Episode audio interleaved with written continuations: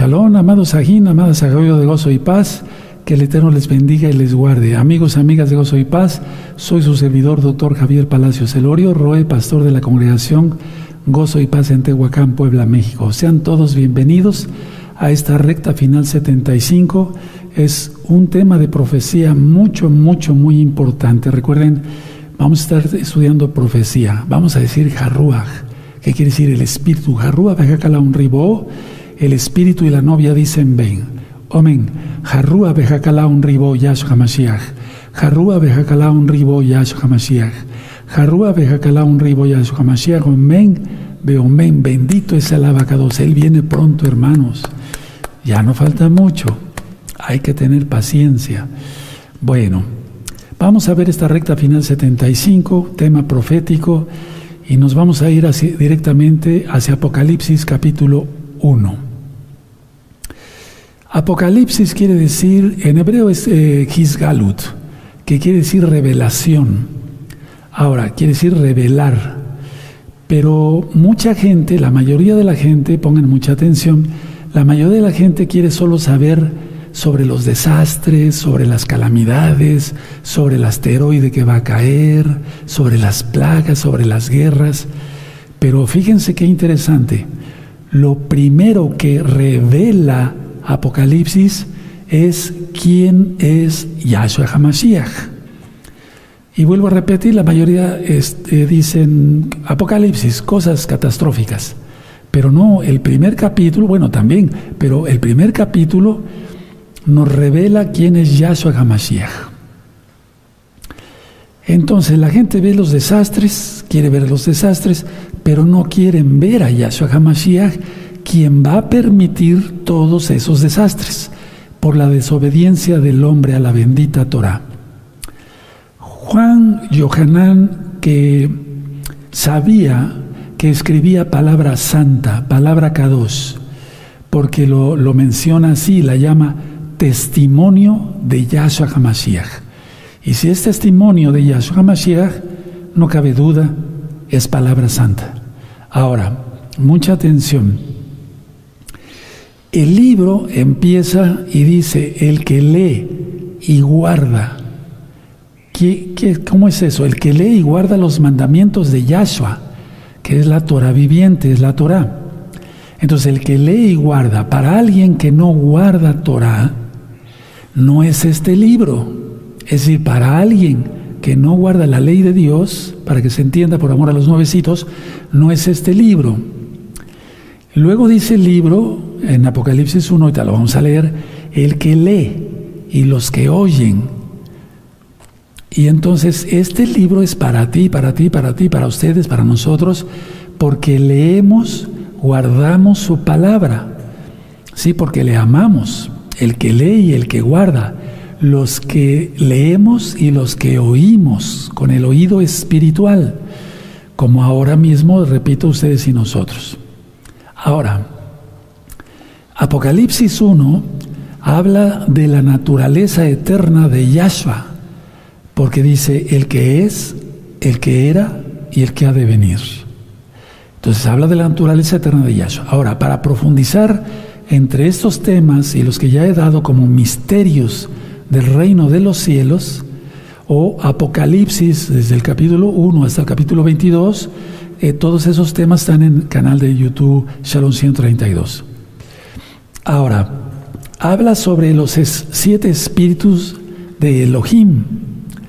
Entonces, los siete espíritus de Elohim, recordemos que el número siete es perfección, es plenitud y es perfección.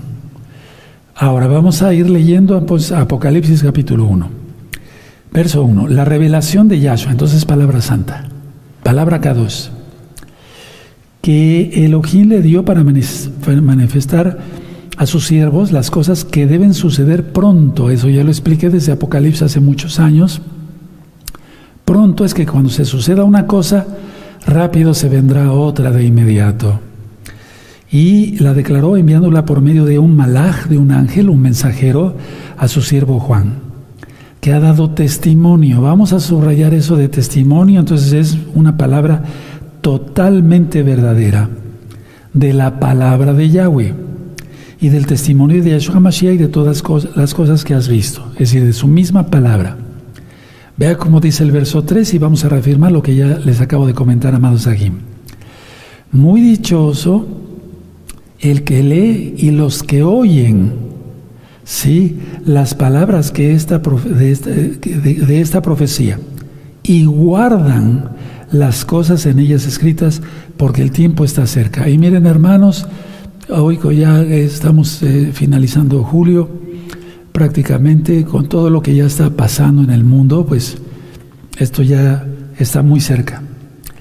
Johanan, a las siete Keilot que están en Asia, gracia y paz a vosotros del que es, el que era y el que ha de venir. Entonces habla de la eternidad de Yahshua y de los siete espíritus que están delante de su trono. Habla de la perfección, de la plenitud total de Yahweh.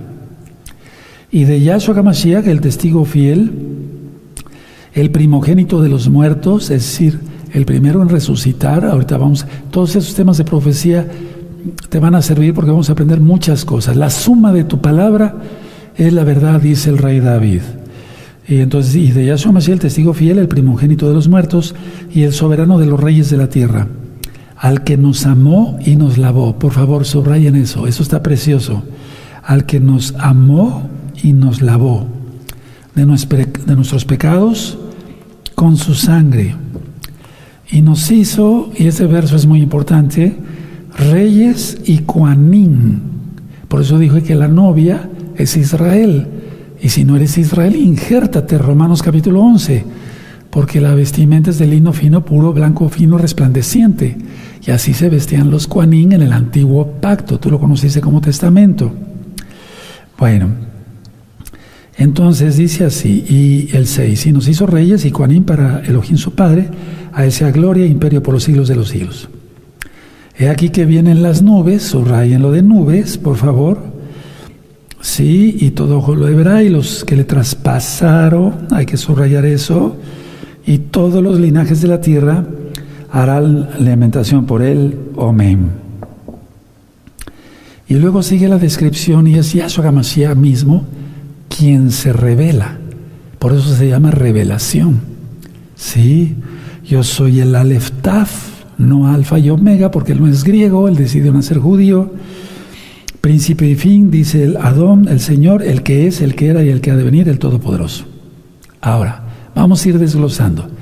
Ya dije que los siete espíritus de Elohim son perfección. Vamos, vamos, pueden ponerle una hojita ahí para dividir en Apocalipsis, vamos a estar yendo. Y vamos ahorita hacia Isaías capítulo 11. Vamos a ir desglosando toda la profecía para que tú la entiendas. Yo también. Sí, Isaías 11, verso 2. Esto ya lo leímos hace ocho días, pero vale la pena una repasada. Isaías 11, verso 2. Y reposará sobre él espíritu de Yahweh, espíritu de sabiduría y de inteligencia, espíritu de consejo y de poder, espíritu de conocimiento y de temor de Yahweh. Ahí tienes los siete espíritus. Ahora vamos a Lucas 4.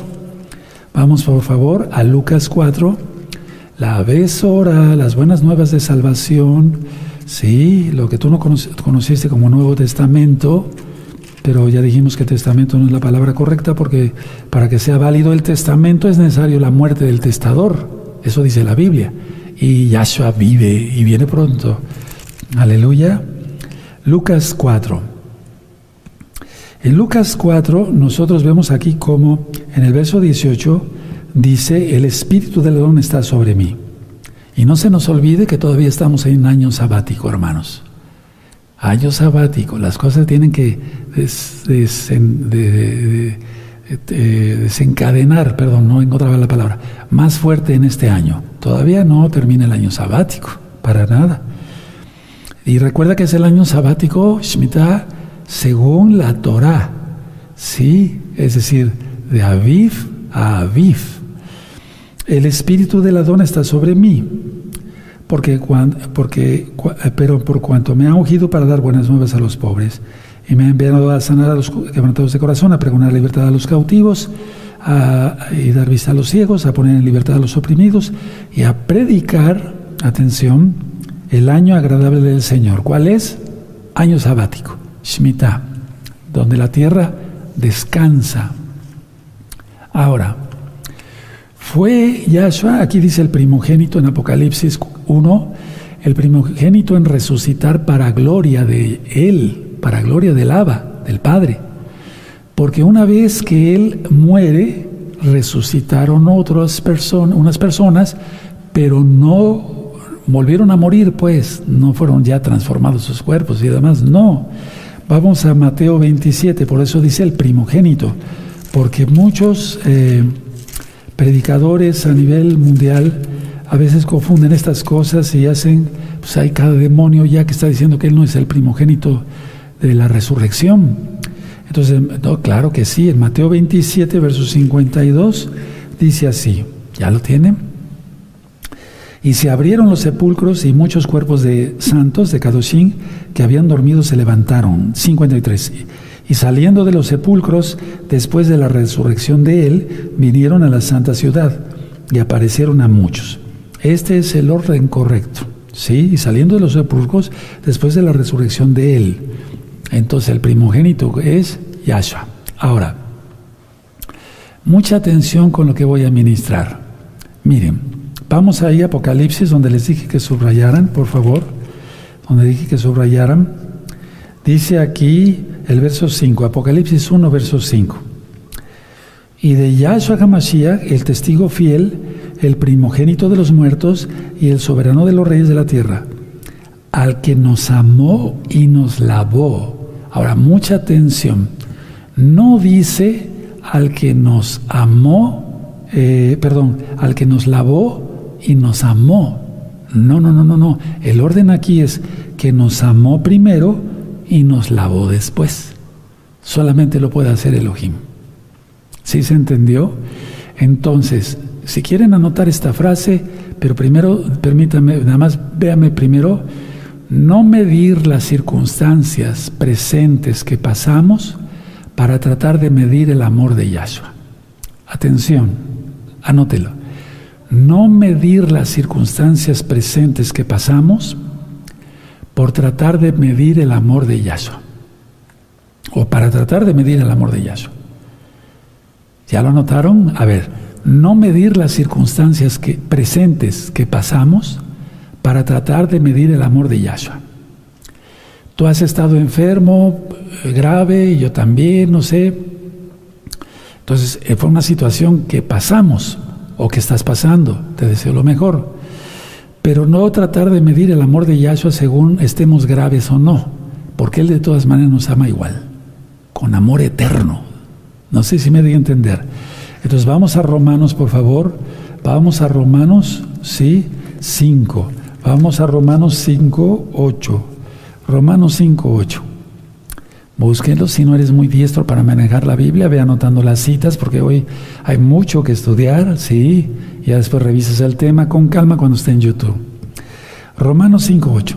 Mas Elohim muestra su amor para con nosotros en que siendo aún pecadores, le puedes poner ahí sucios, Yahshua murió por nosotros.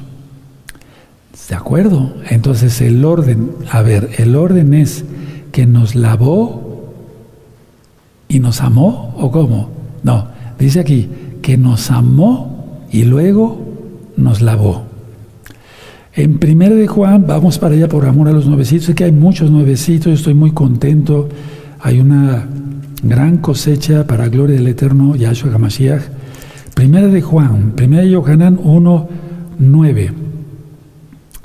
Sí, si confesamos nuestros pecados, Él es fiel y justo para perdonar nuestros pecados y limpiarnos de toda maldad. Ahí está el orden también. ¿De acuerdo? ¿Sí? Bueno, entonces eh, dice aquí, perdonar nuestros pecados, es decir, estábamos sucios y nos lava, pero no por eso, o sea, primero nos amó y después nos lavó. ¿Sí me doy a entender? Ahora, no dice que primero nos lavó y después nos amó. Grábate bien eso para que así entiendas bien qué amor tiene Yahshua por ti, por todos nosotros allá y acá. Y entonces valoramos mejor el, valoramos mejor el sacrificio de Yahshua Mashiach. Y vuelvo a repetir, no medir las circunstancias presentes que pasemos para tratar de medir el amor de Yahshua. Es decir, es como si alguien dijera, estoy muy grave. No, entonces Yahshua no me ama tanto. No, no, no, no, Él ama siempre. O no estoy grave, muy grave, fue una cosa ligera, entonces me ama mucho. No, no, no, no, no, no. Grábense muy bien eso. Nos lavó con su sangre de nuestros pecados. O por nuestros pecados. Repito por tercera vez, muy importante porque así te vas a sentir amado y no te vas a volver a rechazar. Si no va a haber autorrechazo.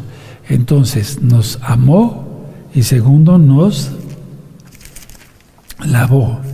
Sí, aquí lo tienes en, vamos yo le voy a poner rojo abajo. Sí, nos amó y nos lavó. Ese es el orden correcto, hermanos. Ese es el orden correcto. ¿De acuerdo? Bueno, nos amó estando sucios. No dice que luego nos amó porque estábamos limpios, porque así actuamos tú y yo. ¿O no? La naturaleza humana es muy diferente de la naturaleza divina, pero somos copartícipes de Yahshua, entonces en cuanto va o no caminando en santificación, eso dice el que sea santo, santifíquese más, ya vamos pensando como piensa Yahshua. Te voy a hacer una pregunta.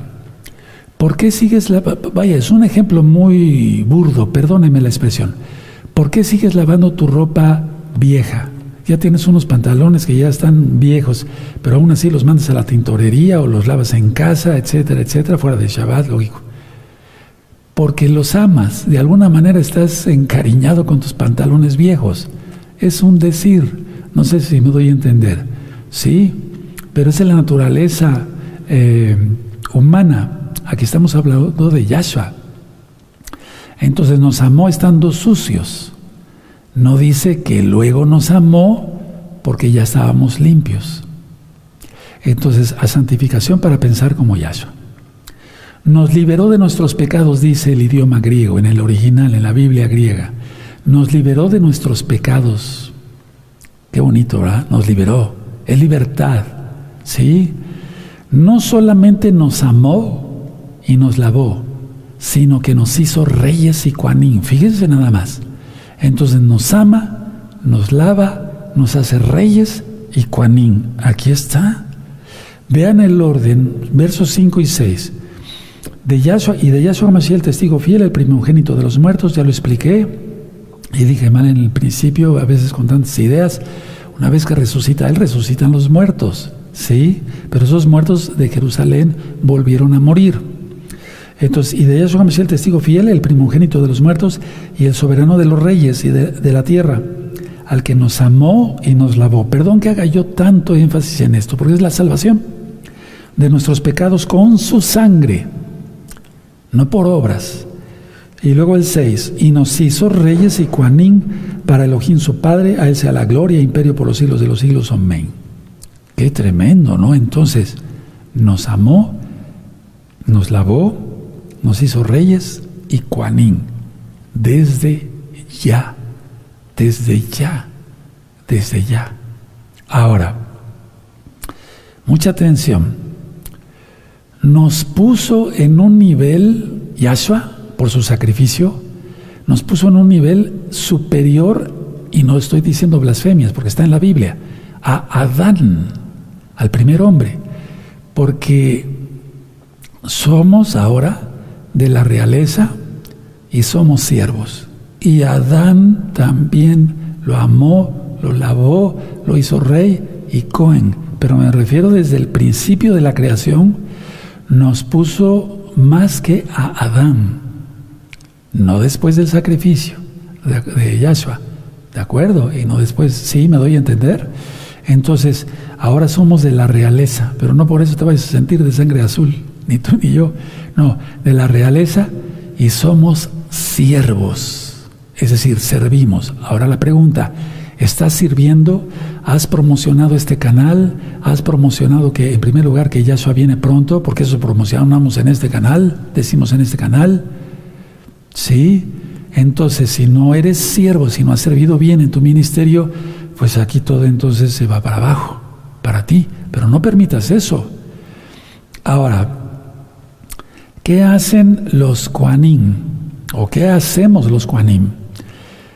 Eh, representamos a Elohim ante los hombres, por eso es la bendición arónica. Pondrán la bendición y yo los bendeciré, dice Yahweh. Entonces representamos a Elohim ante los hombres. No como el papado, ¿eh? para nada, no tiene que ver nada eso. Esto es bíblico, hebreo, judío totalmente. Se representa ante, nosotros representamos a Elohim ante los hombres y a los hombres ante Yahweh.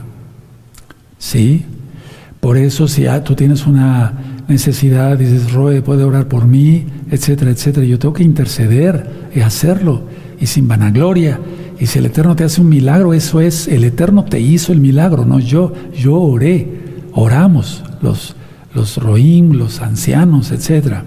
Bueno, entonces, esa es la función de un Cohen.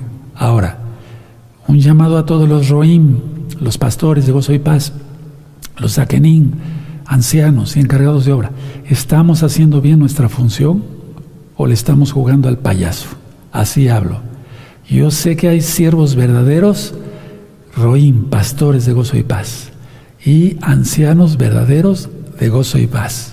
Y aquel que esté medio tibiezón, póngase a trabajar, pero rápido, porque no te voy a dar yo el jalón de orejas, sino Yahshua. Mejor de una vez, ¿verdad? Ahora, Hebreos. Vamos a Hebreos. Hebreos. Vamos a Hebreos en el capítulo 15. Hebreos 13, perdón, 15. Hebreos 13, verso 15. ¿Ya lo tienen? Perfecto, muy bien. Dice así. Así que ofrezcamos siempre a Elohim por medio de él. ¿Se dan cuenta? La función de un Cohen. El sacrificio de exaltación es decir, fruto de labios que confiesan su nombre. Entonces es poner las ofrendas en las fiestas, encender el incienso, eh, exaltar al Eterno con jalelot, con cantos para Él, etc. La palabra jalel quiere decir exaltación. Por eso decimos aleluya o aleluya. Exaltemos a Ya. no decimos aleluje de Jehová o de Jesús, porque ya lo he ministrado, la letra Yod nunca, jamás sonará como J, jamás. Ahora vamos a Romanos, amados Ajim, por favor. Vamos a Romanos para allá con gozo. ¿Te gozas? Sí. Vas a aprender, tú y yo vamos a aprender cosas bien profundas. No es ni el prólogo esto. Y miren, es profundo. Romanos 5, verso 1 y 2. Justificados pues por la fe, tenemos paz para con Elohim por medio de nuestro don Yahshua Mashiach, por quien también tenemos entrada por la fe a esta gracia en la cual estamos firmes y nos gloriamos en la esperanza de la gloria del acabod de Yahweh. Entonces, esa es la función de un Cohen. Está bien identificado con el Eterno y es copartícipe de la gloria del Eterno. Por eso nuestros cuerpos van a ser transformados, sea, que sea resucitado el cuerpo o llevado vivo. Esa es la glorificación, ¿sí? Y estar ya con las coronas de lo que hablamos hace eh, ocho días. ¿De acuerdo? Esa es la glorificación. Ahora, aquí dice, y en el anterior verso, que le ofrecemos sacrificio a Él. Y tenemos acceso, perdón, eh, privilegiado, porque estaremos en la Nueva Jerusalén, la novia, y le serviremos por siempre. Y aún así los que vengan después, los que mueran decapitados, ellos servirán en el templo de Elohim en el milenio, porque en el, la eternidad ya no hay templo. Yahweh, ¿quién es Yahshua? Es el templo. Sí, vamos a ir descubriendo todo eso con calmita, explicándolo más bien. Ahora atención. Estaba, fíjense qué curioso, a ver, vamos a ver, a analizar algo con lupa, miren, aquí tengo mi lupa. Dice aquí el verso 6, y nos hizo reyes y cuanín. Mucha atención. Estaba prohibido por la Torah combinar los cargos de rey y de cohen, de rey y sacerdote, para que se entienda. ¿Y cómo es que aquí ya se dan cuenta? No es que Yahshua abola su Torah, es que ahorita lo voy a explicar. Miren, por ejemplo, en el caso del rey Usías, el rey Usías entró y prendió incienso como si estuviera en su casa, y no le correspondía a él, le correspondía a los Coanín. A ver, vamos a ir a Segunda de Crónicas, por favor. Segunda de Crónica. Segunda de Crónicas, búsquenlo. El capítulo 26. Sí, es el 26. Y vamos a ver desde el verso 16. ¿De acuerdo?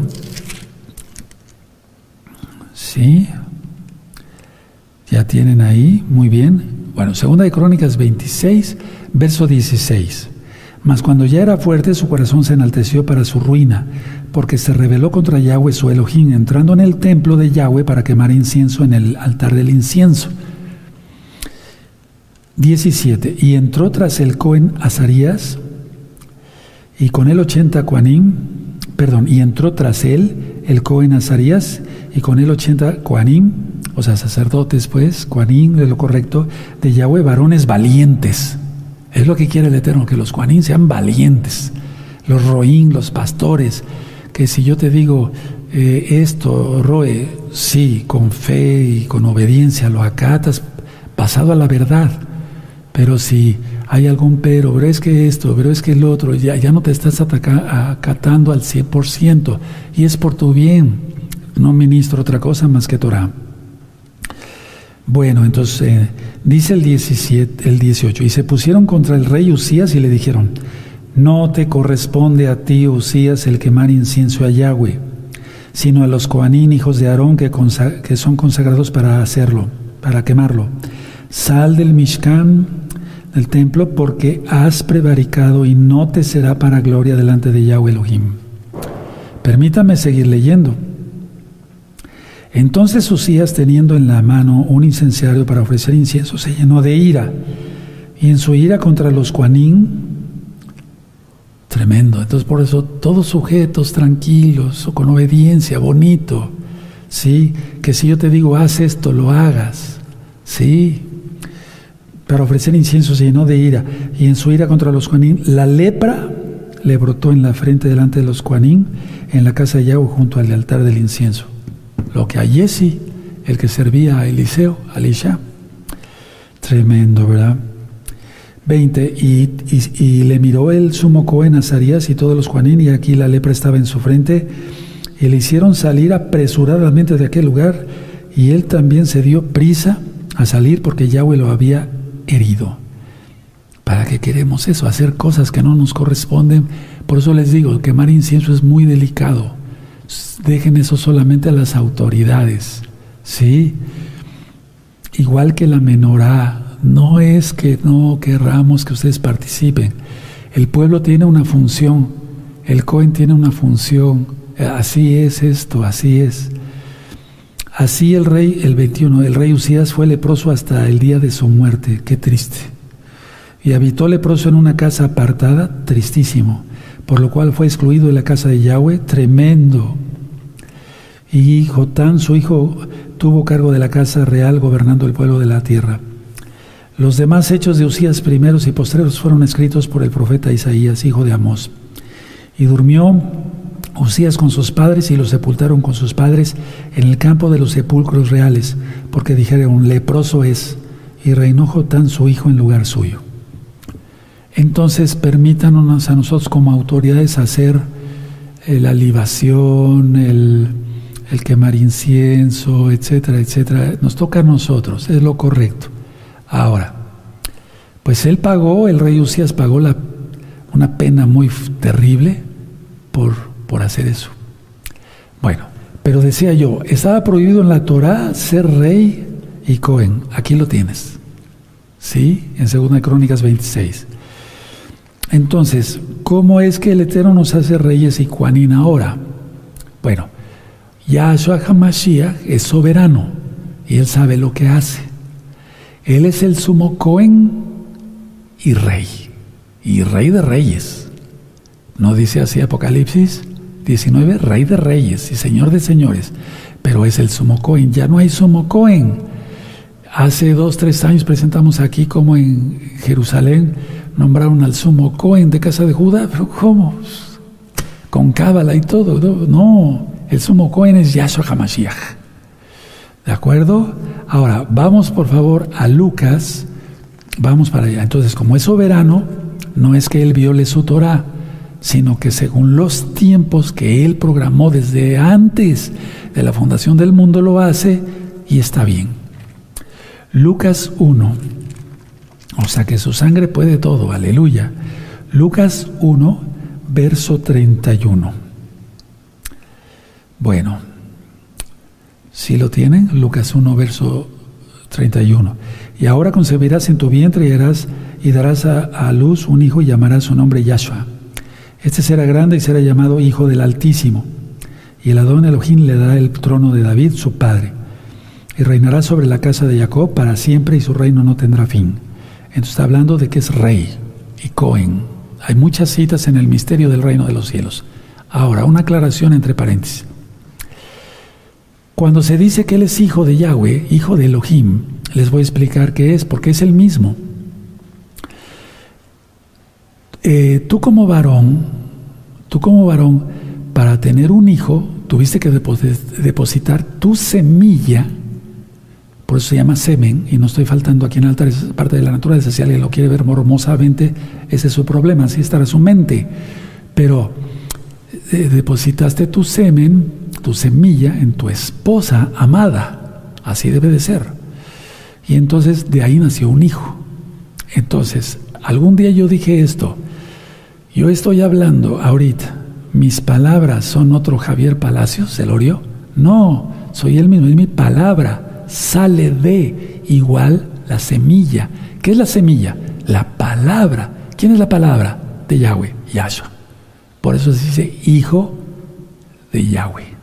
Hijo de Dios, dicen algunas de las versiones, pues. Ahora vamos a Hebreos. Vamos para allá, amados Sahim. Vamos a aprender mucho hoy. Hebreos 4, Hebreos 4. Y vamos a ver el verso 14. Sí. Bendito es el abacados.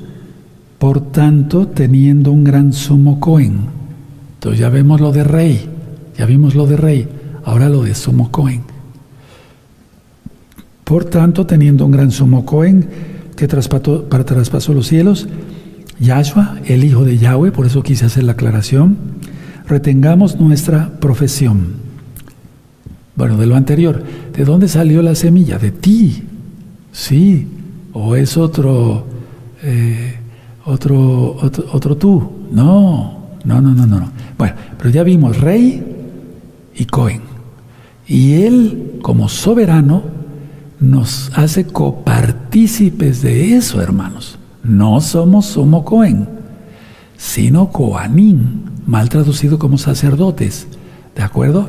Es que si no se entienden todos esos conceptos en profecía, cuando es la novia y eso la gente no entiende absolutamente nada y por eso piensan que los que guardan domingo comen cerdo, están incircuncisos, no te sientas mal si eres cristiano. Hay que ver esto con ojos hebreos se van a ir al cielo y Israel se queda para recibir más palos. No, no es así, no es así. Atención, a Yahshua HaMashiach no le estamos dando gloria e imperio, como dice el eh, Apocalipsis 1, no le estamos dando gloria e imperio, sino que reconocemos que lo tiene. Él tiene el imperio y él tiene la gloria, la cabot. Y lo honramos por ello. Porque muchos piensan, bueno, mientras más seamos, sí, mesiánicos en el mundo, eh, reconocemos o le damos gloria y imperio. No, no le damos gloria, Él la tiene. Sí, si tú exaltas bien o exaltas mal, así con unas ganas, Él tiene la gloria de todas maneras. Él es el rey y rey de reyes y viene pronto a juzgar a vivos y a muertos. Y luego, él tiene el imperio de todo. El imperio de la muerte lo tenía Satán, él le quitó las llaves. Aleluya, eso ya está explicado. Entonces, no es que nosotros le demos gloria, te damos gloria imperio, no, ya lo tiene, solamente estamos reconociendo, en la Biblia la idea es esa. Lo estamos honrando, estamos reconociendo que tiene la gloria y el imperio. Esa clase de Elohim tenemos Ahora, mucha atención. Juan, eh, del acto de exaltar a Yahshua HaMashiach en Apocalipsis 1, pasa a describir la venida de Yahshua, el regreso de Yahshua. Entonces en Apocalipsis 1 pasa de exaltar a Yahweh, quien es Yahshua, a eh, hablar de su segunda venida. Juan sabía todo esto, porque él mismo escribió Juan, así lo conocemos, 14, verso 1 al 3, de lo que hablé hace, hace 15 días en el Nanzal. Y vendré y os tomaré a mí mismo, para que donde yo esté, vosotros también estéis. ¡Qué hermosura! Reyes y Juanín, ¿cómo ves? Juan sabía todo esto. Ahora, yo les dije que subrayaran nubes, ¿verdad? Entonces vamos a dar una repasadita, a ver. Sí, vamos a ver, entonces el 8. Yo soy el Aleph Taf, principio y fin, dice el Adón, el que es, el que era y el que ha de venir, el Todopoderoso. Atención.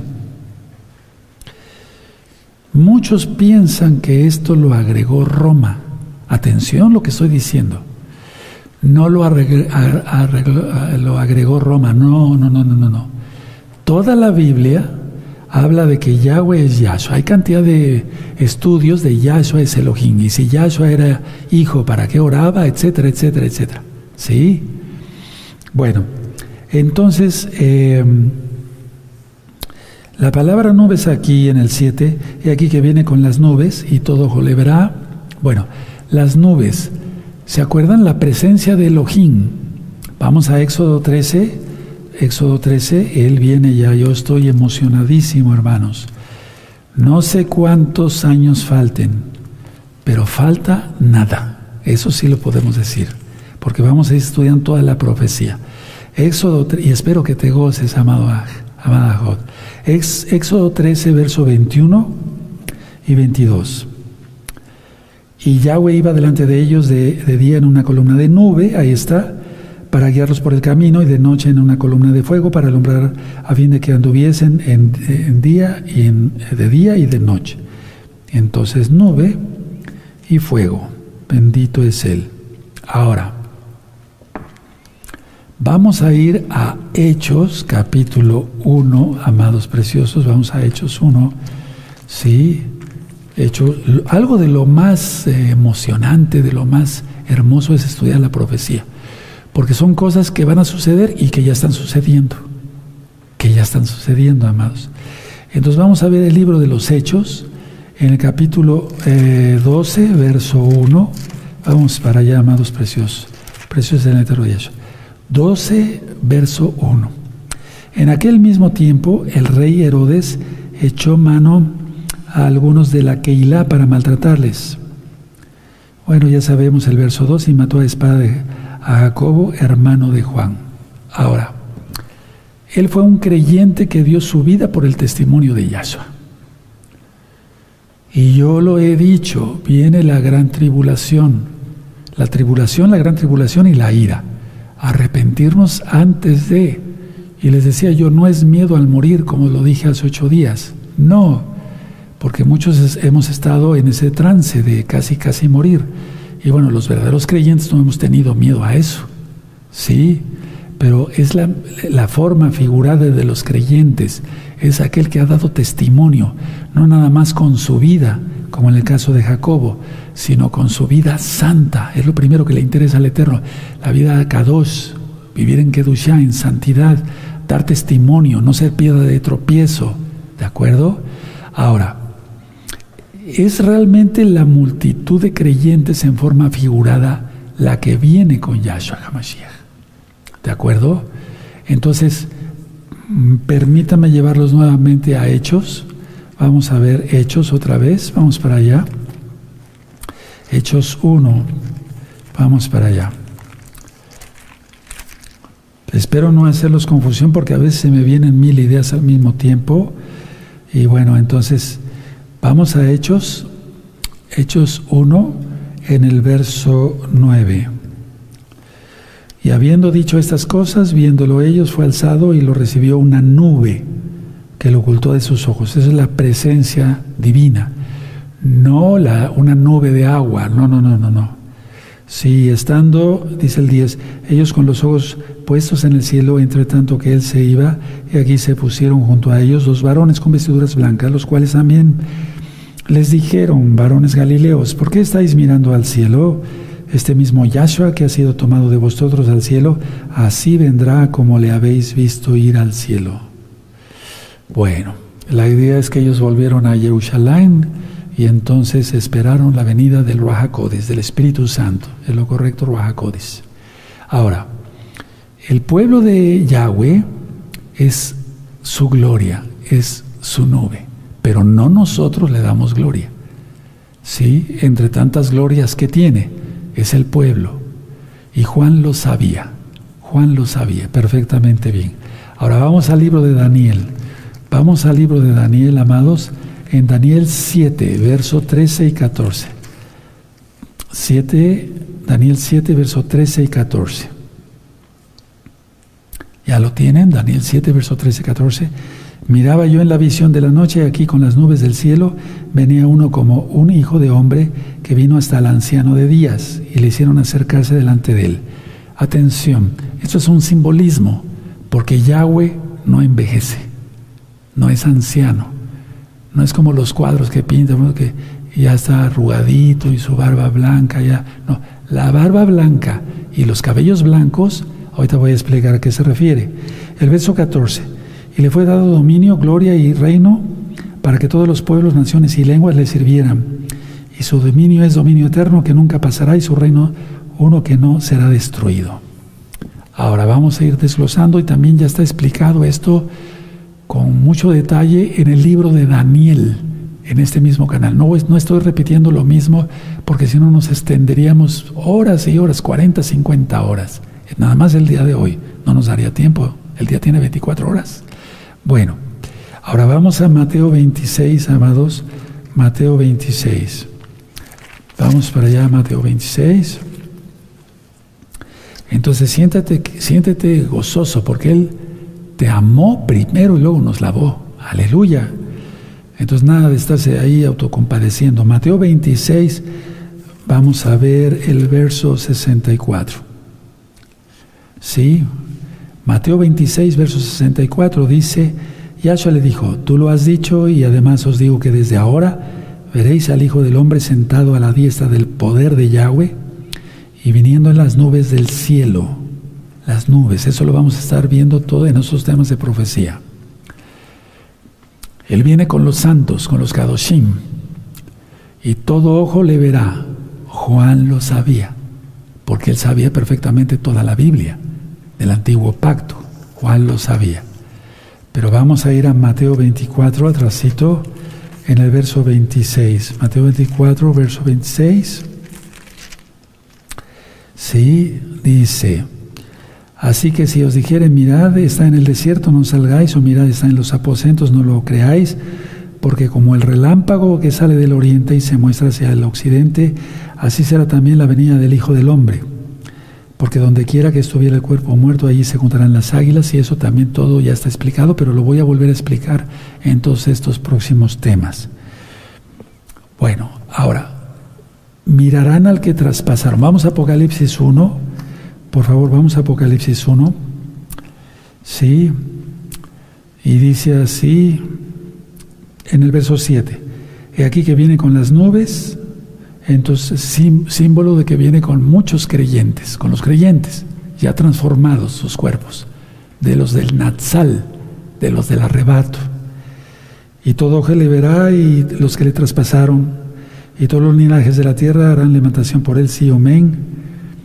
Bueno, entonces, a ver, la idea es para los nuevecitos, porque hay muchos nuevecitos, los que lo traspasaron. Vamos a Zacarías, por amor a ellos, los nuevecitos. Bienvenidos hermanos, hermanas que se van agregando a este ministerio de gozo y paz. Gozo y paz nos salva, salva Yahshua, pero aquí estudiamos Torah. Sin cábala, sin hacer negocio, etc. Yo no monetizo los videos. Puedes suscribirte al canal. Lo puedo decir en pleno Shabbat, no pasa nada no monetizo los videos y es para proclamar la palabra del Eterno. Dale link si te gusta, porque si así YouTube lo recomienda más. Zacarías 12, verso 10. Y derramaré sobre la casa de David y sobre los moradores de Jerusalén espíritu de gracia y de oración y mirarán a mí a quien traspasaron. Y llorarán como se llora por hijo unigénito, afligiéndose por él como quien se aflige por el primogénito. A eso se refiere a la amada casa de Judá, cuando haga arrepentimiento después del terremoto, ¿sí? Y se arrodillen y reconozcan que Yahshua es el Todopoderoso. Ahora, mucha atención. La casa de Judá, en este caso, va a llorar por el rechazo a Yahshua, pero ellos ya estarán plenamente convertidos, o al menos en ese momento se van a convertir. El Rahakodes, de una manera milagrosa, les va a abrir los ojos espirituales. Vamos otra vez hacia Mateo 23, entonces ya vamos conociendo los tiempos y estoy muy contento porque varios hermanos me hicieron algunos comentarios, me decían, Roe, yo no entendía cómo era eso del Nazal y que si al final muchos muchos que no son salvos van a entrar al milenio y cómo está eso y ya lo entendí.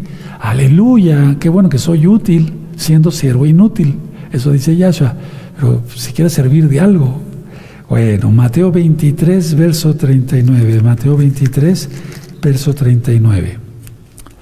Porque os digo que desde ahora no me veréis hasta que digáis, bendito el que viene en el nombre del Adón. Él salió del templo y ya no, sobre todo de los líderes religiosos, pero del templo, y ya dice, se acabó.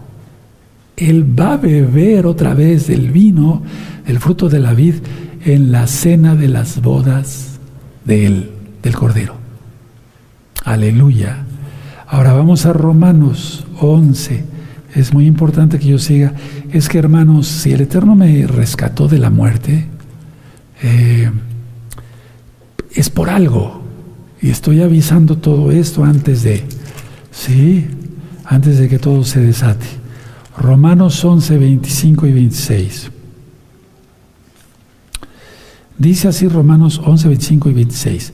Porque no quiero, hermanos, que ignoréis este misterio para que no seáis arrogantes en cuanto a vosotros mismos, que ha acontecido a Israel endurecimiento en parte, la casa de Judá hasta que haya entrado la plenitud de los gentiles, la casa de Israel que se gentilizó y también los gentiles gentiles que no tienen ni una gotita de sangre judía, pero que se vuelven Israel al injertarse en Israel. Eso tú lo encuentras en el verso 16 de aquí mismo. Verso 26.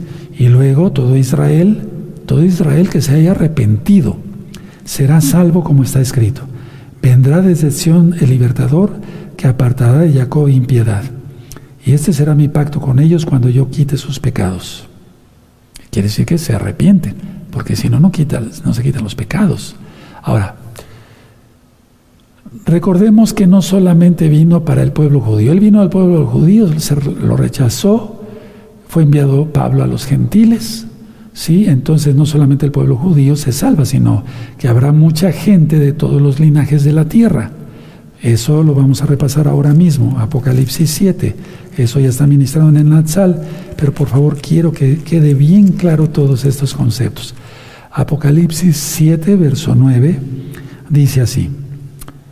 Después de esto miré y aquí una gran multitud, la cual nadie podía contar, de todas naciones y tribus y pueblos y lenguas que estaban delante del trono en la presencia del Cordero, vestidos de ropas blancas y con palmas en las manos. La victoria y las ropas ya aquí lo expliqué en el Natsal, cuerpos totalmente transformados. Si entendemos esto, tenemos más confianza, hermanos, porque cuando hay incertidumbre, cuando hay duda, se tiene miedo. ¿Verdad? Bueno, entonces así ya no. Aleluya. Juan sabía todo esto, todo esto. Vamos a Mateo 24. Él sabía todo esto. Entonces está dando testimonio, pero por órdenes de Yahshua. ¿Sí? Vamos a Mateo 24, amados Sahim. No importa que sean citas repetidas, hay que eh, especificar todo esto una vez más, o sea, estudiar. Mateo 24, 30 dice entonces aparecerá la señal del Hijo del Hombre en el cielo y entonces la matarán todas las tribus de la tierra y verán al Hijo del Hombre viniendo sobre las nubes del cielo con poder y gran gloria. Aleluya. Las nubes, la multitud, el, es símbolo de la multitud de creyentes en Yahshua Mashiach. Ahora, Cuando dice aquí en Apocalipsis 1, Aleph Tav, podemos ir también allá Apocalipsis 22. En Apocalipsis 22 y en el verso 13. Dice así, yo soy el Aleph Tav, el principio y el fin, el primero y el último. Aleph Tav, nunca alfa y omega, porque eso es griego. ¿Sí? ¿Qué significa Aleph Tav? Él es antes de la eternidad. Es infinito. ¿Sí? Antes de todas las cosas. Y permanecerá después de todas las cosas. Por eso dijo, no penséis en Mateo 5:17 que he venido para abolir la Torah y los profetas, sino para cumplir. Porque todo pasará, pero mi palabra no pasará. Él permanecerá después de todas las cosas. Atención.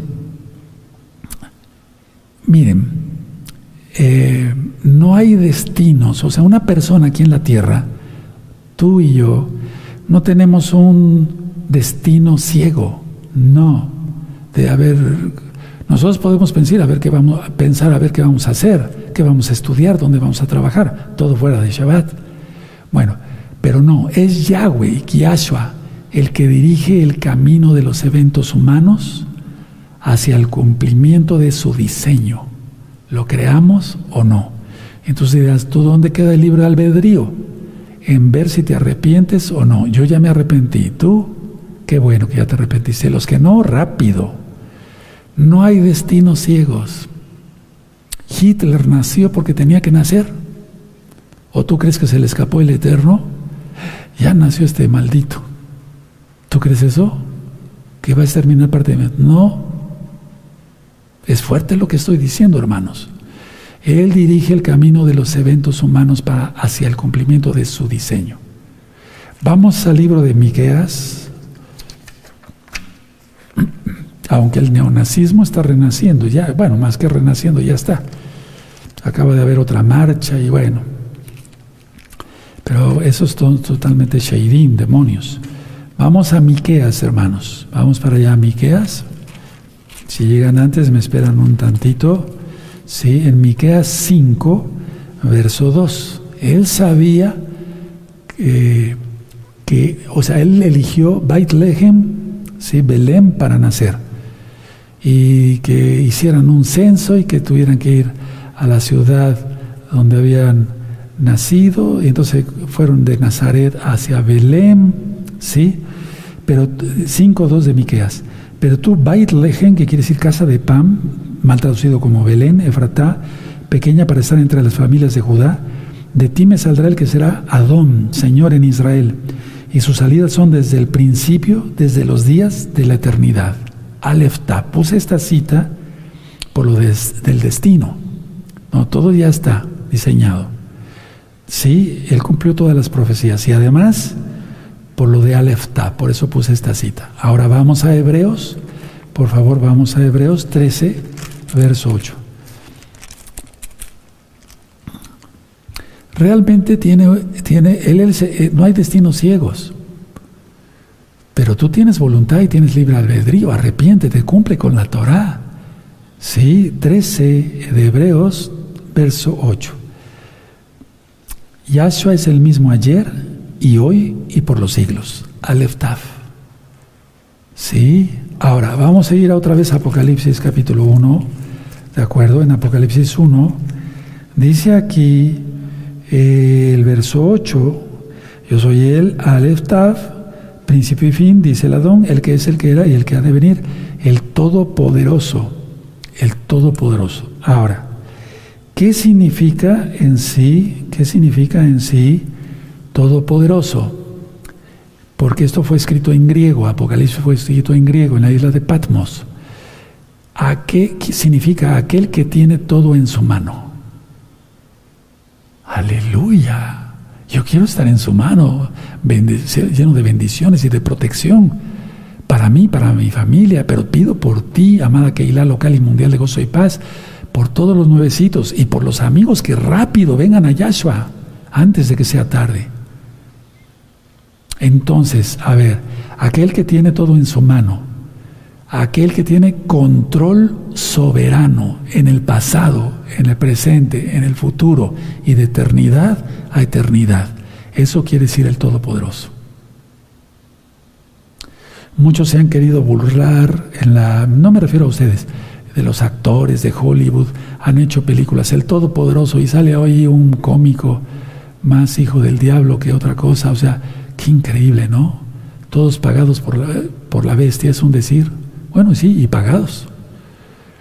Esta palabra de Todopoderoso aparece nueve veces en el libro de Apocalipsis. Y si aparece nueve veces, es por algo. Ahora, Patmos. Vamos a ver qué es estar en el Espíritu. Patmos era un lugar de prisión. Miren lo que fue este santo varón, Cados varón, no lo idolatro, Johanán, Juan. Estuvo en el Espíritu en, Patmos, a ver, vamos a ver, pero fue llevado a, los Shamaim, después en Apocalipsis 4.1, pero todo es, eh, no es cronológico, hermanos. Entonces, veamos Apocalipsis 1, verso 10. Yo estaba en el Espíritu en Shabbat y oí detrás de mí una gran voz como de shofar.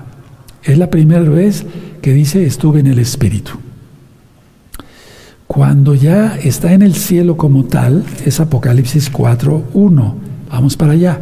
4.2, perdón, hermanos. 4.2.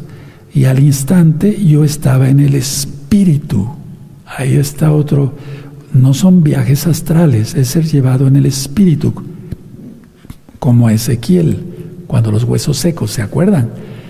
Ezequiel 37, hay que estudiar las dos casas de Israel en video, en audio, en libro, etc. Entonces es la segunda vez. Tercera vez que fue llevado en el Espíritu, en el desierto. Fue llevado en el desierto. Vamos a Apocalipsis 17. Vamos a Apocalipsis 17. Apocalipsis 17, verso 3. Ahí está. Y me llevó en el Espíritu al desierto y vi a una mujer sentada sobre una bestia escarlata llena de nombres de blasfemia que tenía siete cabezas y diez cuernos. Recuerden repasar misterios del reino de los cielos, el antimashiach o anticristo, así se le puso uno y dos en video, todos los audios de Apocalipsis en este mismo canal. Y luego estuvo también en el Espíritu en el monte de Yahweh, en el monte del Todopoderoso.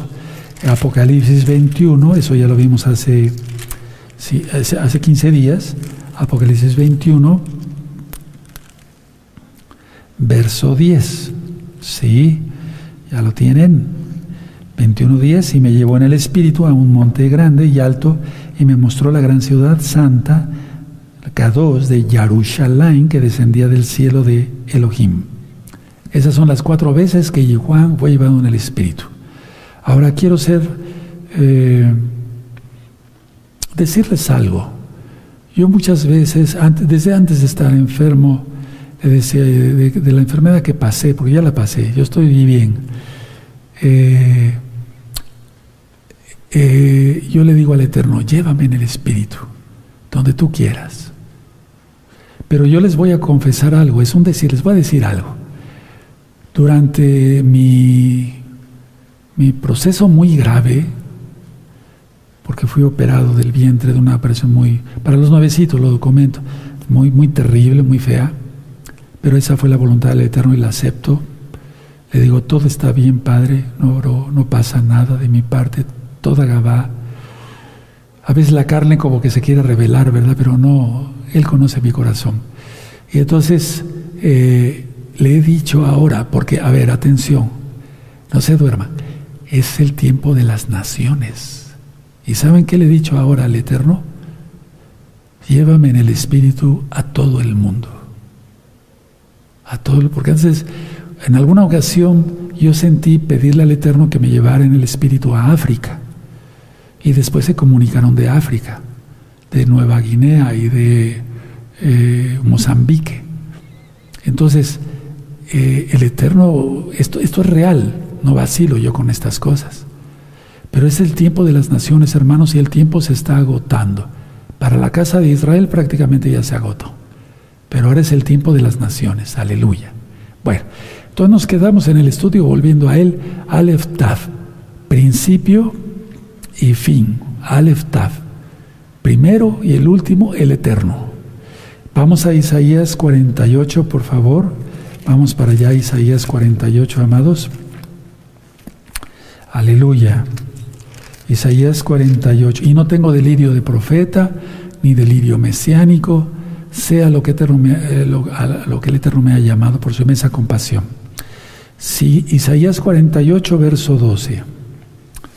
Sí, óyeme, Jacob, y tú, Israel, a quien llamé. Yo mismo, yo el primero, yo también el postrero. Aleph Taf. Y ahí te remite a las citas que hemos leído. De Apocalipsis 1 y de Apocalipsis 22. Vamos adelantito, no, no, atrasito, hermanos, perdón. El, el 44.6 de Isaías. 44.6 dice así, dice Yahweh, Rey de Israel y su Redentor, Yahweh de los ejércitos, yo soy el primero, yo soy el postero, y fuera de mí no hay Elohim. Él es, Yahshua es. Si tú todavía piensas que Yahshua es el Mesías, pero que no es Elohim, que no es divino, que no es Dios, para que se entienda que no es Elohim, pues estás bien perdido y lo siento por ti, porque estás pensando que un hombre pagó por ti. Maldito el hombre que confía en el hombre. Yo no te estoy maldiciendo, eso dice la Biblia. ¿Cómo vas a ser comprado con sangre humana? Toda la sangre humana está contaminada por el pecado. Ahora, permítanme ver cómo andamos de tiempo, porque ya es la hora. Sí, y yo siento que ya estás cansado. Yo no, yo no, todavía estoy fuerte. Gracias a Yahshua. Aleluya. ¿Seguimos? Seguimos. Bueno, seguimos entonces. Ahora, ¿qué sintió Juan al voltear y pensar, ver, ya lo ministré hace ocho días, pero permítame retomar esta idea, porque él, él estaba en el espíritu del Señor, del Adón, en Shabbat, oyó una voz como de shofar, y al voltear no ve a Yahshua, sino vio las siete menorot. Juan no vio a Yahshua, vio las siete menorot, vio a la Keila, al cuerpo de Mashiach. ¿Quieres estar ahí? Rápido. Arrepentimiento, apartarse de los pecados. Tevila. Ya lo ministré hace ocho días. Los cuanín eran lavados con agua. Ese es el tevila. Para que se te vistas de lino fino. El Eterno nos vistas de lino fino, puro, blanco, resplandeciente. Juan conocía perfectamente bien a Yahshua aquí en la tierra, pero ya glorificado no. Pero aquí ni siquiera lo vio así, vio las siete menorot. Ahora vamos a Éxodo 25. Vamos a Éxodo 25, perdón, para los que están cansados y me tardo un poquito más, pero yo creo que vale la pena estudiar más profecía, porque si es cada ocho días, imagínense, y hay tantos temas que compartir. Vamos al verso 31. Éxodo 31, perdón, Éxodo 25, verso 31. Y harás además una menorá de oro puro, labrado a martillo se hará. Eh, la menorá, su pie, su caña eh, y sus copas, sus manzanas, sus flores serán de lo mismo. Y saldrán seis brazos de sus lados, tres brazos de la menorá a un lado y tres brazos al otro. Y ahí sigue narrando todo, todo, y el 37, y le harás siete lamparillas, las cuales eh, encenderás para que alumbren hacia adelante. No eran como la menorá que tenemos acá o que tienes allá.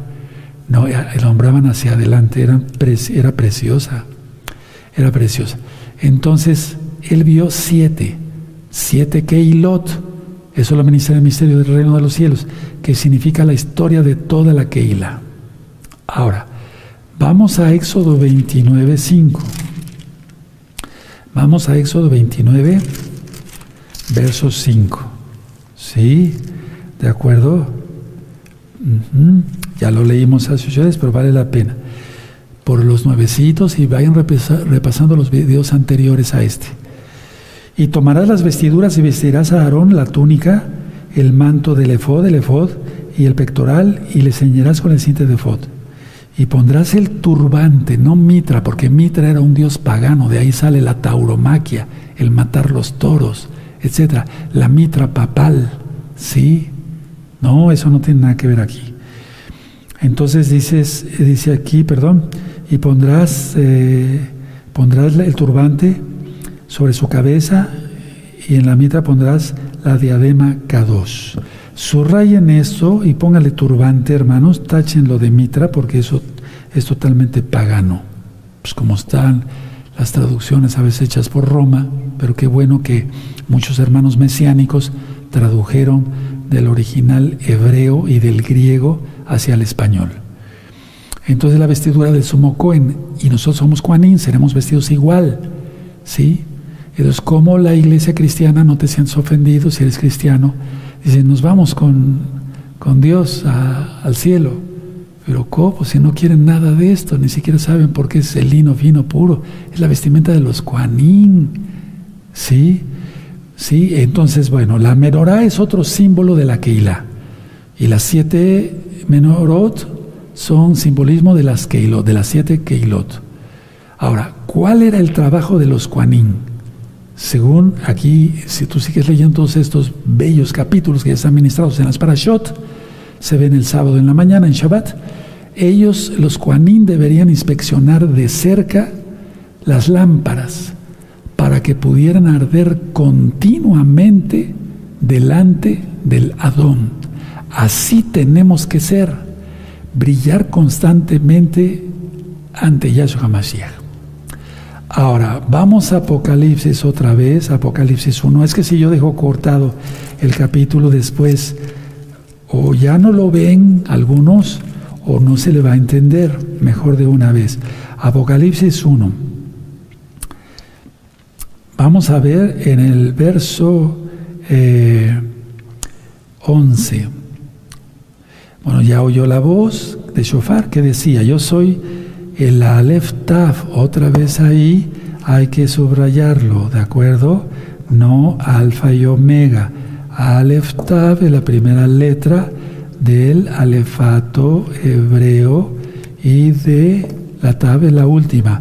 Por amor a los nuevecitos, vamos al Salmo 119. No importa que me tarde un poquito más. Salmo 119. Se ve que ya me recuperé, ¿verdad? Aleluya, bendito es Yahshua. A ver.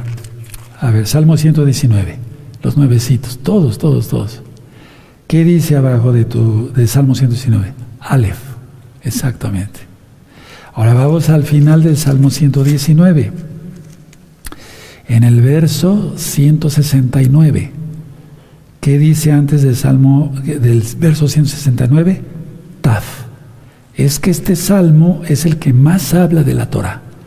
Y es el salmo más extenso. ¿De acuerdo? Bueno, y representa la Torah es Yahshua, porque es la palabra de Yahweh. Juan, el Evangelio, para que se entienda, capítulo 1, verso 3. Bueno, entonces dice el 11, ¿qué decía? Yo soy el Aleftaf, el primero y el último, ya lo vimos, él es Yahweh en Isaías. Escribe en un libro lo que ves y enviado a las siete que que están en Asia, a Éfeso, Esmirna, Pergamo, Teatira, Sardis, Filadelfia y la Odisea. Y me volví para ver la voz que hablaba conmigo y vuelto vi siete menorot. No vio a Yahshua. ¿Queda claro eso? ¿Sí? Ahora voy a seguir leyendo para entenderle mejor. Bendito sea el nombre eterno. Verso 13. Y en medio de los siete menorot, a uno semejante al Hijo del Hombre, vestido una ropa que llevaba hasta los pies y ceñido por el pecho con un cinto de oro. Todo eso está descrito en el libro de Daniel. Su cabeza y sus cabellos eran blancos como blanca lana, como nieve, sus ojos como llama de fuego, y sus pies semejantes al bronce. Subrayen lo de bronce porque en breve vamos a ver una diapositiva. Bruñido, refulgente, ¿sí? Como en un horno, horno, ¿sí? Y su voz como estruendo de muchas aguas. Ven lo de misterios del reino de los cielos. Entonces, antes de ver la diapositiva, vamos al libro de Daniel. Sí, el libro de Daniel en el capítulo 7 y en el verso 9.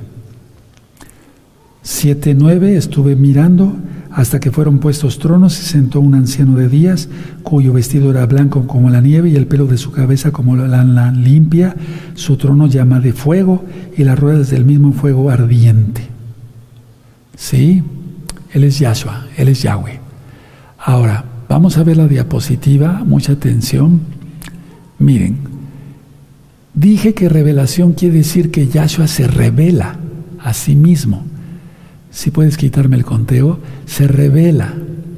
Entonces, vean ustedes ahí el altar de bronce. Son los pies del Todopoderoso. Ahí se hacían los holocaustos. Holocaustos quiere decir todo quemado. Vean la parasha Itro, Yetro. Cuando él se convierte, aunque era semita también, eh, él hace un holocausto, decir, quemo todo. ¿Qué significa? Quemar todo pecado. Después viene la fuente de agua. Nos lavamos por el lavamiento, la redundancia, de su palabra. Después hay un velo que es el primero, vamos de derecha a izquierda. Sí, la mesa de los panes de la proposición. ¿Quién es el pan del cielo? Yahshua, él es el maná. Vemos la menorá, que es la luz de Yahshua. Aleluya, los siete espíritus de Yahweh. El altar del incienso. Nosotros debemos de quemar incienso orando. Salmo 141, verso 2. Hay otro velo y es el lugar Kadosh Kadoshim. Ahora, en sí desde el Mishkan, desde el tabernáculo, como se, tú lo conociste, pero lo correcto es Mishkan, la tienda para adorar a Yahweh, está el cuerpo de Yahshua, que es el cuerpo del Mesías, ¿sí?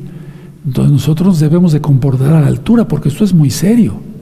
Si no has hecho un holocausto, no me refiero a que quemes algo, no, quemar los pecados, decirle ya no al pecado. Te lavas en la fuente, que es la palabra de Yahshua, entras, comes del pan de la proposición, pero en este caso del pan del cielo, yo soy el pan que bajó del cielo, dice Yahshua, por eso se di los temas del maná. Repasen esos temas. O oh, veanlos, los nuevecitos. Está la menorá. Sin Yahshua no hay luz. Yo soy la luz del mundo. Ustedes son la luz del mundo. El altar del incienso. Tenemos que hacer mucha tefila. El velo y el lugar Kadosh Kadoshim. Ahora, hay una parasha que le titulé, sáquenle una fotografía si quieren, me espero unos segunditos. Sí, eso. Sáquenle una fotografía. Entonces, lo que diga como atrio, lo correcto es patio. Está el lugar, el lugar Kadosh, el lugar santo, y el lugar Kadosh Kadoshim, mal traducido lugar, lugar santísimo. Y ahí estaba el arca del pacto. Todo tiene que ver, hermanos. Y esa arca está escondida en el monte, está enterrada en el monte de los olivos, porque ahí murió Yahshua. Cuando iban a llegar los babilonios, los Kuanin habían hecho un túnel y le llevaron hacia allá. Por eso ahí ascendió Yahshua, ahí murió, Dios su sangre por nosotros, ascendió y vendrá otra vez. Eso está en Hechos 1 y en Zacarías capítulo 14. Bueno, qué interesante es esto. Los cristianos no quieren nada de esto. Y miren, desde Apocalipsis 1 está revelado Yahshua. No te sientas ofendido si eres cristiano, cristiana. Vengan al conocimiento de la Torah, porque veo los comentarios. Hay comentarios a veces muy léperos, muy groseros, y yo ni hablar. No, no pasa nada. Pero hay comentarios que dicen, yo soy cristiano, pero lo voy siguiendo desde hace dos años. ¿Y qué, has, qué esperas?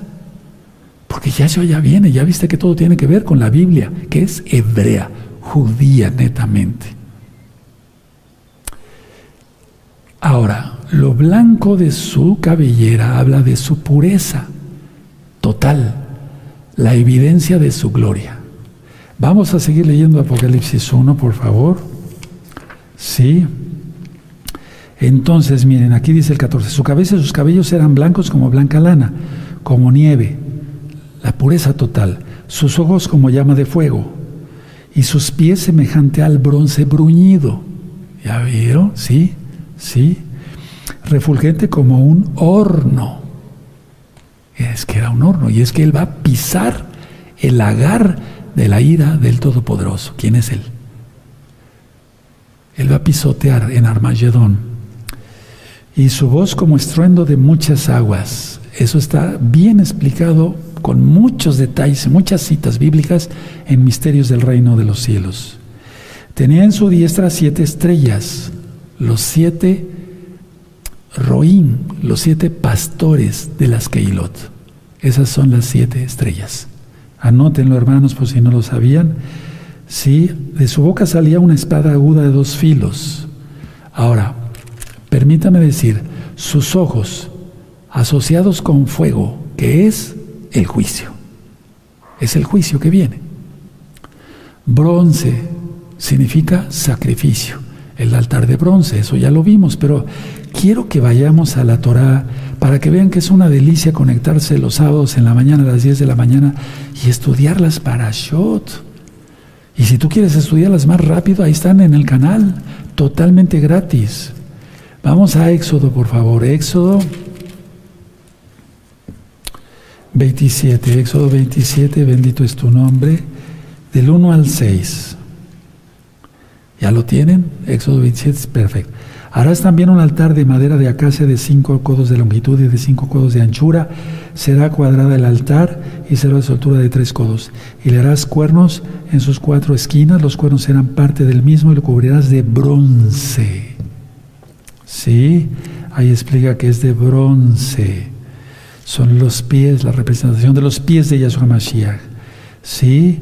Y luego dice, harás también sus, calderos para recoger la ceniza y sus paletas, sus tazones, sus garfios y sus braseros. Harás todos sus utensilios de bronce.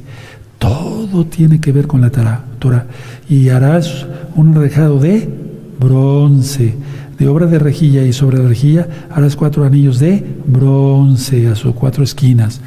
Y los pondrás dentro del cerco del altar y llegará la rejilla hasta la mitad del altar. Harás también varas para el altar, varas de madera de acacia, las cuales cubrirás de bronce. Bendito Yahshua HaMashiach. Él se revela, amado Sahim. Él se revela. Sí, Él se revela. ¿De acuerdo? Ahora, sobre los ojos, permítanme decirles esto. Vamos a Mateo, vamos a Mateo. Ya viene. Y viene no para que se le vuelva a pegar y a crucificar, no. Él viene a hacer juicio. ¿Cómo estás tu alma? Sí, tú que te dices mesiánico, mesiánica, bueno, si lo eres realmente así en santidad, qué bueno, y si no, vámonos rápido a hacer bien las cosas. Y los nuevecitos a apurarse, y los amigos a entrar a todos los pactos, guardando el Shabbat. En Mateo 5, verso 22, pero yo os digo que cualquiera que se enoje contra su hermano será culpable de juicio, y cualquiera que diga necia a su hermano será culpable ante el concilio, y cualquiera que le diga fatuo, tonto, quedará expuesto al infierno de fuego. Entonces tengamos cuidado porque muchas veces se hace la shonjara. Si se dicen cosas ciertas, está bien, no hay problema. Pero si dicen mentiras, cuidado, porque eso es chisme, lengua viperina. Vamos a segunda de Pedro todo se está cumpliendo, hermanos. Estamos ya bien metidos en la mitad de la semana 70. Segunda de Pedro 3, segunda de Pedro capítulo 3, el verso 7. Pero los cielos y la tierra que existen ahora serán, están reservados por la misma palabra, guardados para el fuego en el día del juicio y de la percepción de los hombres impíos. Por eso tiene sus ojos como llama de fuego. Él viene a hacer juicio. Bueno, ahora, Permítame recalcar algo más sobre el bronce. El bronce es un metal fuerte. El bronce da mucha estabilidad y fortaleza. Eso quiere decir que su reino, su reino, si una persona, a ver, permítame decir esto antes, si una persona tiene malitos, enfermos sus piecitos, sus pies, todo él, hasta la cabeza no anda bien porque le duele el pie y todo, todo se descuadra, por así decirlo. Yo soy médico cirujano de hace muchos años. Bueno, la idea es esta. Aquí los pies son de bronce. Entonces, habla de estabilidad, de fortaleza de su reino. Ya expliqué que las siete estrellas son los líderes de las Keilot. Ya expliqué que la espada es su palabra. Y eso tú lo encuentras en Efesios capítulo 6, verso 17, pero vamos para allá por amor a los nuevecitos. Yo tengo mucho amor por todos. Pero me despiertan mucha ternura los hermanos nuevecitos, los hermanos que están preguntando, ¿verdad? Entonces, Efesios 6, 17, y toma el yelmo de la salvación y la espada del Espíritu, que es la palabra de Yahweh. Aleluya. No es que el Eterno traiga una espada en la boca, no, es un símbolo. El poder penetrante de sus palabras como una espada filosa. Es decir, la palabra de Yahshua Mashiach es toda filo. Si no se maneja con cuidado, corta. Ahora, su rostro. A ver, vamos a Mateo 17. Entonces Juan no lo conoció, por así decir, sabía quién era, pero no lo reconoció como tal como lo vio aquí en la tierra. Sí me doy a entender, aleluya. Mateo 17, Ahora, la gran pregunta, y lo vamos a ir viendo despuesito, ¿lo conoceremos como cuando estuvo acá o ya glorificado? Ya glorificado, ya glorificado. ¿Sí? Mateo 17, verso 2. Y se transfiguró delante de ellos y resplandeció su rostro como el sol y sus vestidos se hicieron blancos como la luz. Una adelantada, por así decirlo, en el simbolismo. Bueno, fue real en cuanto su gloria. Entonces, todo esto nos habla de fuerza, majestad, autoridad, justicia. Así es Yahshua HaMashiach. Él no tolera el pecado. Yo tampoco porque soy su hijo. Y todos los que somos hijos e hijas de Yahweh no toleramos el pecado.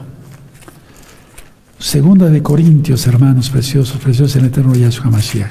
Segunda de Corintios. Segunda de Corintios 5.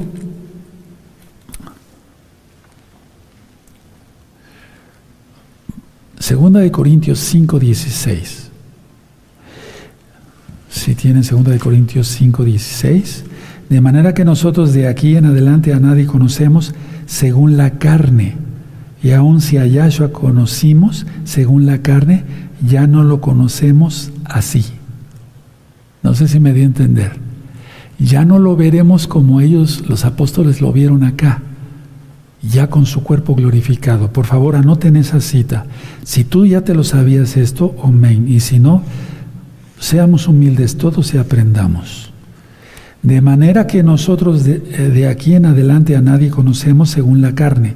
Él está hablando, Pablo está hablando en el espíritu totalmente, es decir, y aun si a Yahshua conocimos según la carne, él no lo conoció directamente, pero le dijeron cómo era. Ya no lo conocemos así.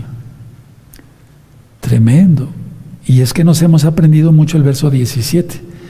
De modo que si alguno está en Mashiach, Yahshua, nueva criatura es, las cosas viejas pasaron y aquí todos son hechas nuevas. Lo vamos a ver con su cuerpo glorificado.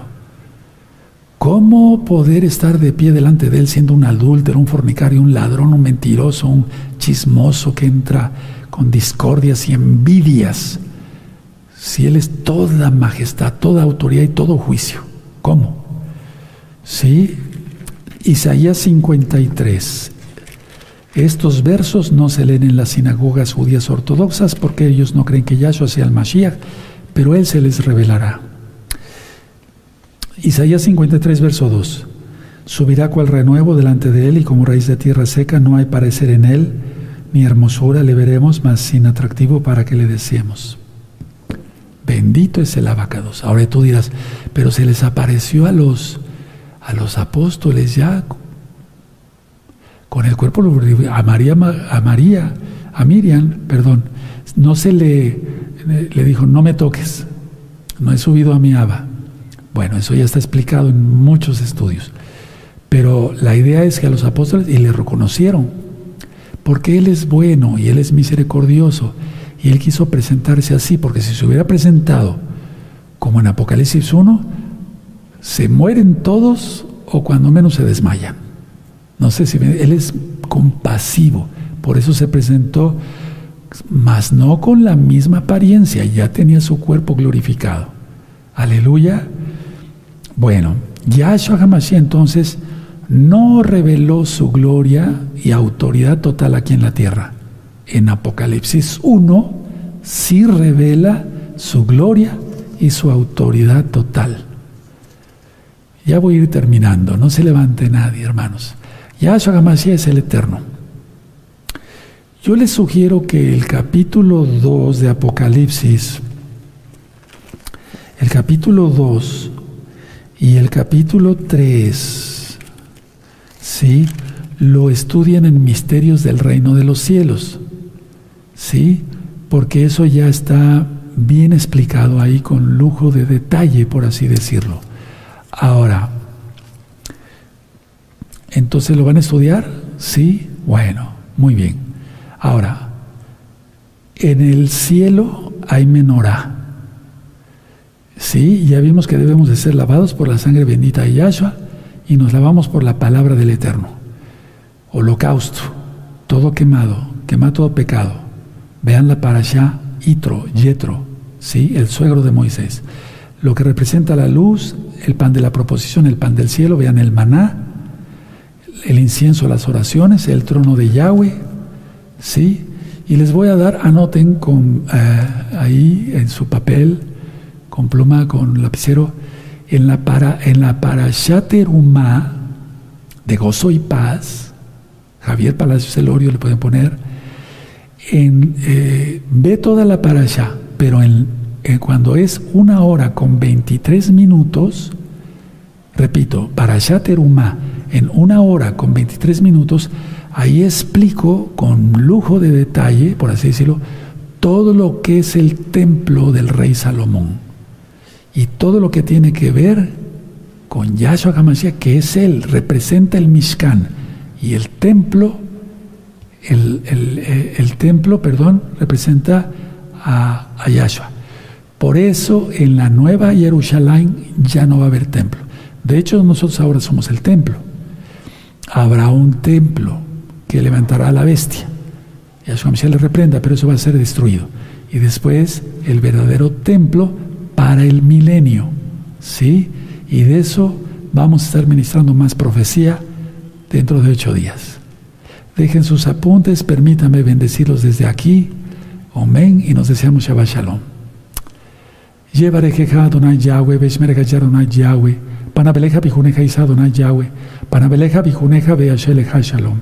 Beshen Adoya Shahamashiach Todagabá, Omen de Omen. Shabbat Shalom, Shabbat Shalom, Shabbat Shalom. Y antes de despedirnos, yo quiero ya ver su rostro de Yahshua.